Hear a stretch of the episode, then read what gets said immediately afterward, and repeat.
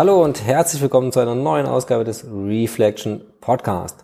Ihr befindet euch im zweiten Teil einer kleinen Artikel- und Podcast-Episode zum Thema Altersvorsorge, in der ich drei Fehler vorstelle, die uns immer wieder oder die mir immer wieder begegnen in Bezug auf unseren Vermögensaufbau, in Bezug auf unsere Altersvorsorge und die uns einfach davon abhalten, wirklich effektiv fürs Alter vorzusorgen. Im ersten Teil habe ich darüber gesprochen, wie wichtig es ist, dass wir anfangen. Dass wir also, wenn wir zögern und nur vielleicht drei bis fünf Jahre später anfangen, ein Drittel des Endvermögens äh, eventuell schon verloren haben, obwohl wir noch gar nicht angefangen haben, letztendlich. Und in dieser Podcast-Episode stelle ich einen weiteren, meiner Meinung nach, großen Fehler vor, äh, den zweiten Fehler. Und der ist, wir schließen teure und unflexible Verträge ab. Ich möchte nicht alle Versicherungsprodukte oder alle Altersvorsorgeprodukte pauschal mies machen. Ich möchte sie überhaupt nicht mies machen. Die meisten dieser Produkte haben die Probleme, die ich jetzt im Folgenden anspreche. Und das erste große Problem ist, sind die Kosten. Gleich zu Beginn, wenn man so einen Vertrag abschließt, dann fallen relativ hohe Vertriebskosten an. Die Versicherungen haben Vertriebsapparat, die Mitarbeiter möchten bezahlt werden, die Gebäude, vielleicht die Dienstwagen möchten bezahlt werden und auch die Provisionen der Berater oder letztendlich Verkäufer ähm, müssen bezahlt werden. Und diese Kosten werden natürlich an dich, also an uns Kunden weitergegeben. Vertriebskosten werden in der Regel auf die ersten Jahre verteilt, sodass man nicht erstmal ein Jahr nur Kosten hat, bevor man überhaupt mit der Anlage des Geldes beginnt, also die Versicherung ähm, wird, wird schon von den ersten Beiträgen auch Geld investieren, aber die Vertriebskosten werden verteilt typischerweise auf die ersten Jahre. Der zweite Kostenblock sind Verwaltungskosten, also die während der gesamten Laufzeit anfallen. Solange der Vertrag läuft und die Verträge laufen natürlich naturgemäß lange, äh, fallen Jahr für Jahr Verwaltungskosten an, die die Versicherung hat. Da fallen einfach ähm, ja die, die Kosten der Bürokratie rein, es fallen äh, der Support, Telefonsupport, man kann ja bei der Versicherung mal anrufen und nachfragen, das fällt da rein, das will bezahlt werden und das bezahlen natürlich auch wir, die Kunden. Die Kosten werden an uns letztendlich äh, Vertragsnehmer weitergegeben. Was viele gar nicht wissen oder was letztendlich auch ähm, bisher gut versteckt war, sind die Kosten, die in den Produkten, in die die Versicherung investiert, enthalten sind. Also die Versicherungsgesellschaft muss ja das Geld, also unsere, unsere Beiträge, letztendlich auch anlegen, verzinst anlegen in Anleihen, auch vielleicht in Fonds, in Aktienfonds. Und auch diese Produkte haben ihre Kosten, die wir aber gar nicht auf den ersten Blick ähm, sehen, die sich aber letztendlich am Ende auch ähm, auswirken auf unser Endvermögen in dem Vertrag oder auf unsere erzielbaren, Rent erzielbaren ähm, Rentenzahlung am Ende. Diese ganzen Kosten, die komplette, die Kosten in, in Summe sorgen dafür, dass wir nur einen Teil der von uns eingezahlten Beträge überhaupt in lukrativen ähm, ja, Anlageformen vorfinden.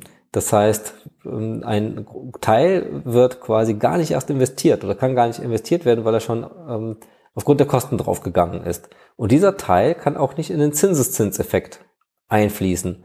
Und aus dem ersten Teil dieser Serie wissen wir, wie wichtig dieser Zinseszinseffekt ist und dass die Beiträge oder die, das Geld, was man in den ersten Jahren einzahlt, hinterher der größte Brocken ist. Also die, das Geld, was ich in den letzten zwei, drei Jahren einzahle, wird sich nicht mehr groß verzinsen können.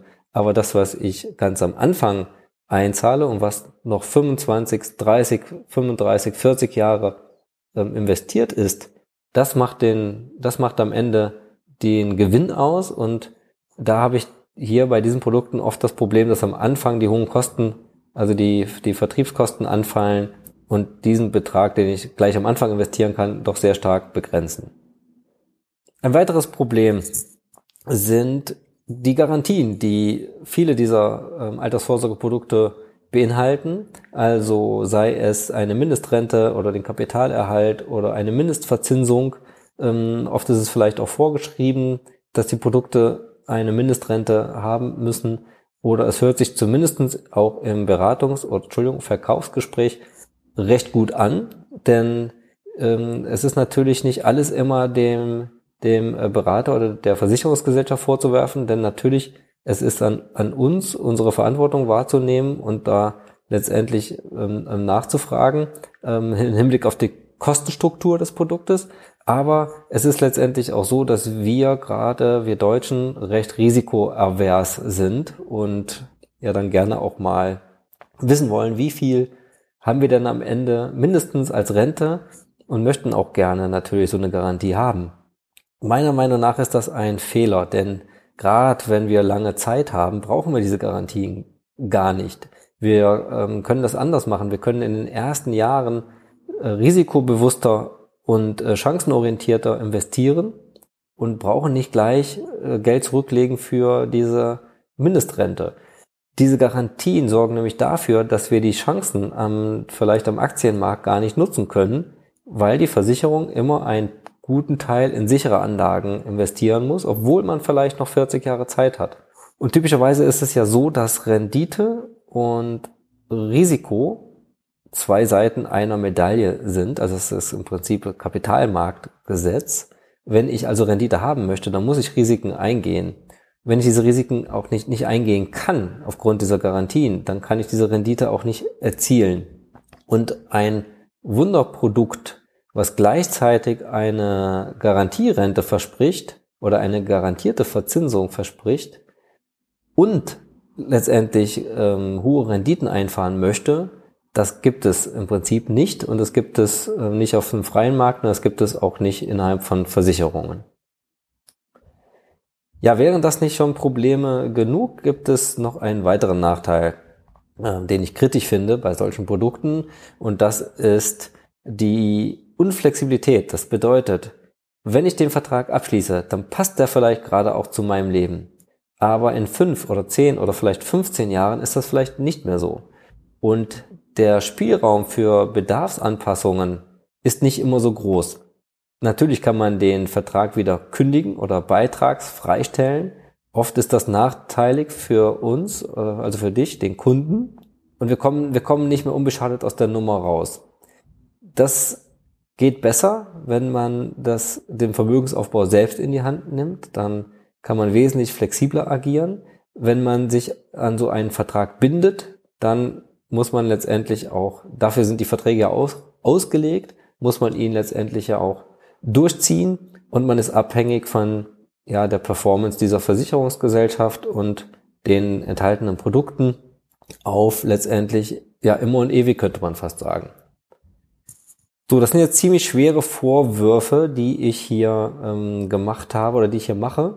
Aber die möchte ich nicht einfach so im Theorieraum rumstehen lassen, sondern ich möchte die auch ein Stück weit zumindest beispielhaft belegen. Und dafür habe ich einen anonymisierten Vertrag in meinen Artikel eingebracht. Und das ist ein Vertrag aus der betrieblichen Altersvorsorge, der jetzt über zehn Jahre äh, läuft und der Kosten in Höhe von 5000, von über 5000 Euro produziert hat, alleine in den Abschluss- und Verwaltungskosten. Ähm, ich lese die Zahlen mal vor. Also Beiträge eingezahlt in den Rententeil wurden knapp 140 Euro pro Monat in diesen zehneinhalb Jahren. Abschlusskosten hatte der Vertrag von 2600 Euro, Verwaltungskosten von 2500 Euro. Nicht dazu gezählt sind jetzt die Kosten der Fonds, in der dieser Vertrag investiert ist.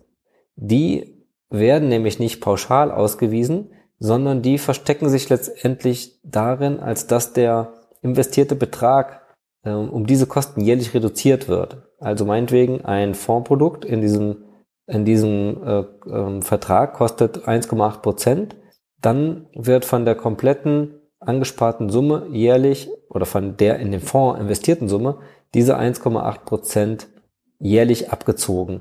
Und das können auch nochmal ähm, Kosten in Höhe von 250 bis 500 Euro jährlich sein, die da dazukommen. Man sieht hier, dass nach diesen ersten zehn Jahren äh, wo die Vertriebskosten natürlich noch ganz gut ins Gewicht fallen, aber trotzdem, es sind immerhin zehn Jahre schon investiert worden und das sind knapp 30 Prozent der eingezahlten Beträge sind nur in Kosten geflossen. Bedeutet das letztendlich andersrum nur 70 Prozent der Beträge ähm, investiert sind. Jetzt könnte man sich fragen, warum schließen wir trotzdem solche Rentenversicherungsverträge ab? Und da habe ich ein paar Gründe mitgebracht, die ähm, ja für die ich glaube, dass sie dafür sorgen, dass wir trotzdem diese Verträge abschließen. Vielleicht gibt es noch mehr. Ich freue mich gerne auf eure Kommentar, äh, Kommentare. Ja, wir delegieren das Thema Altersvorsorge ja gerne an andere und machen es letztendlich nicht zur Chefsache, was es aber eigentlich sein sollte. Also es gibt nur wenige Sachen, die man wirklich selbst machen sollte und meiner Meinung nach gehört das Thema Vermögensaufbau, Geldanlage oder Altersvorsorge dazu. Dann ist es so, dass die ja, Verträge sich erstmal ganz gut anhören. Und das gehört letztendlich ja auch zum Job des Beraters oder des Verkäufers, dass er diesen Vertrag an die Kunden bringt. Und er wird natürlich eher die angenehmen Sachen solcher Verträge ansprechen, vielleicht die Garantien hervorheben oder die möglichen Renditen, die man erzielen könnte, aber auf den Kosten wird er natürlich nicht so lange rumreiten.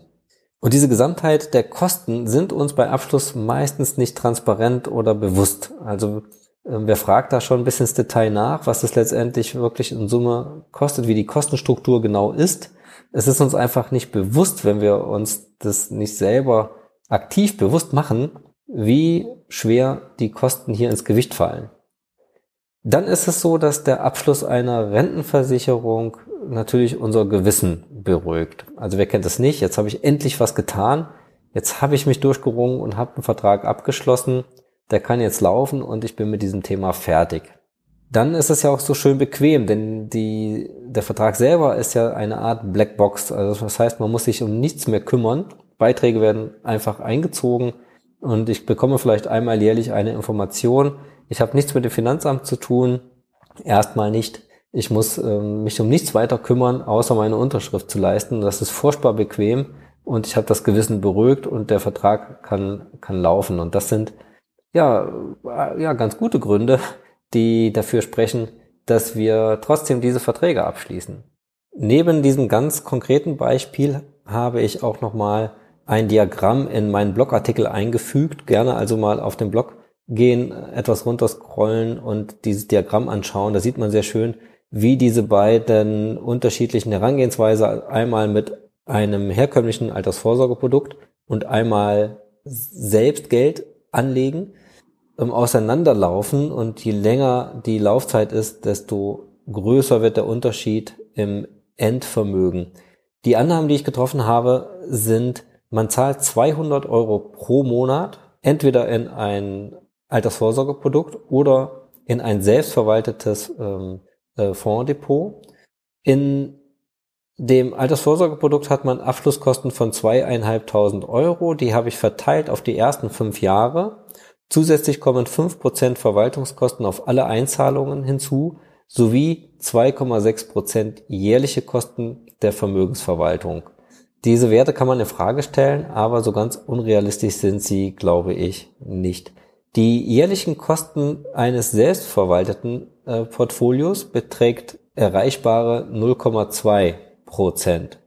Und da sieht man, dass man, wenn so ein Vertrag 30 Jahre läuft, dass man mit der Selbstverwaltung auf 260.000 Euro Endkapital kommen kann bei der gleichen Rendite und bei einem Altersvorsorgeprodukt mit den, mit der Kostenstruktur, die ich genannt habe, kommt man auf knapp 140.000 Euro. Und 260.000 Euro, die ich verrenten kann, oder 140.000 Euro, die ich verrenten kann, das ist ein sehr, sehr großer Unterschied und da helfen mir am Ende auch nicht die ganzen Versprechen und die Garantien. Ja, kommen wir zum Fazit dieser Episode. Ähm, so ein Analog, so ganz ähnlich wie im ersten Teil. Wir haben nicht alles im Griff. Wir wissen nicht, wie die Renditen sein werden. Ähm, aber wir haben Hebel und ein Hebel, den wir im Griff haben, sind die Kosten. Und diese, die Kosten äh, müssen wir minimieren, um effektiv Vermögen aufbauen zu können. Die Kosten haben wir im Griff und dafür können wir selbst sorgen, dass wir geringe Kosten haben beim Thema Altersvorsorge. Nach dieser kleinen Serie zum Thema Fehler der Altersvorsorge werde ich auch einen Lösungsansatz äh, anbieten und werde in vier Schritten zeigen, wie du deine, deine Altersvorsorge, deinen Vermögensaufbau selbst in die Hand nehmen kannst. Und das am Ende umsetzbar und zu den von mir versprochenen 0,2 Prozent Kosten pro Jahr. Das geht mit Indexfonds, die wir einsetzen können, um unser Vermögen zu bilden und wie wir ganz ohne Versicherungsvertrag ähm, eine clevere und intelligente Altersvorsorge für uns aufbauen. Wer darauf nicht warten möchte, dem sei noch ans Herz gelegt mein Seminar ähm, Schrägstrich Workshop zum Thema Altersvorsorge in Eigenregie in Kassel am 13.04. in der neuen Denkerei. Äh, findet ihr auf meinem Blog und würde mich freuen, wenn ihr da dabei seid. Ansonsten euch eine schöne Zeit und Danke, dass ihr dabei seid. Bis zum nächsten Mal.